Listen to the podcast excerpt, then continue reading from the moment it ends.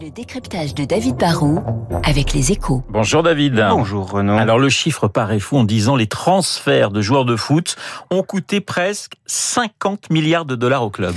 Ouais, hein, ça donne le vertige. 50 hein. Ouais, milliards ouais. de dollars. Ouais, tous les ans, les, les fans de foot comme moi vibrent dans la dernière ligne droite, ce qu'on appelle le mercato. Elle va se clore ce soir en Europe. Et moi, vous le savez bien, je tremble car j'ai quand même peur que le PSG accepte au dernier moment une offre à 200 millions du Real de Madrid pour Mbappé. Bon. Ce qu'on réalise peut-être pas tout à fait, c'est que le football est devenu une telle activité économique que quand on additionne tous les transferts dans tous les pays sur 10 ans, on atteint la somme colossale de 48,5 milliards de dollars. C'est plus de 40 milliards d'euros. Et bien sûr, ce sont les grandes équipes des grands pays européens euh, qui dépensent pratiquement tout cet argent. 60% c'est le top 5, les 5 grands pays sur les 200.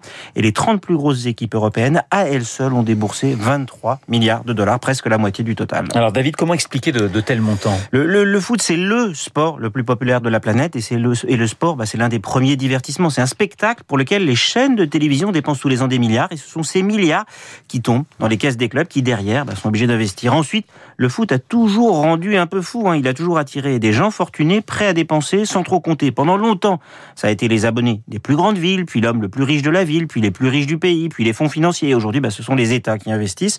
On est passé de Bernard Tapie ou Berlusconi au Qatar du PSG, et puis on est dans une sorte de spirale inflationniste. Pour équilibrer leurs comptes, les clubs ont besoin de vendre des joueurs, de faire ce qu'on appelle du trading. Les matchs sont souvent une vitrine pour derrière bah, espérer réaliser une plus-value en revendant un jeune à une équipe plus riche. C'est un peu la foire aux bestiaux. Ça veut dire qu'on va trop loin aujourd'hui.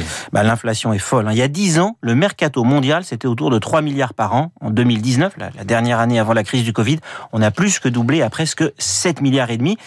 Est-ce que le foot est deux fois plus intéressant pour autant? Est-ce qu'un joueur qui coûte 10 fois plus cher qu'il y a 10 ans sera bien meilleur? Bah, Franchement, je pense qu'on a été trop loin. Ça n'améliore pas franchement le spectacle, mais ça permet aux gros, aux plus riches de réduire l'aléa sportif en captant les talents. Le problème, c'est que les commissions des agents, qui franchement n'apportent rien du tout, ont aussi flambé en passant de moins de 150 millions à plus de 600 millions par an en 10 ans. Et pour rentabiliser leurs dépenses, eh ben, les clubs exigent des droits télé de plus en plus élevés. Du coup, le foot devient cher et compliqué à suivre et une partie du public s'en va ou préfère pirater.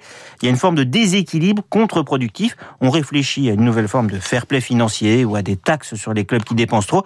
Il va falloir trouver un moyen de contrôler ce qu'en économie on appelle une bulle. Voilà le décryptage de David Barrault qui tremble, hein, qui tremblera jusqu'à ce soir minuit pour savoir si Mbappé rejoint le Real ou reste au Paris Saint-Germain.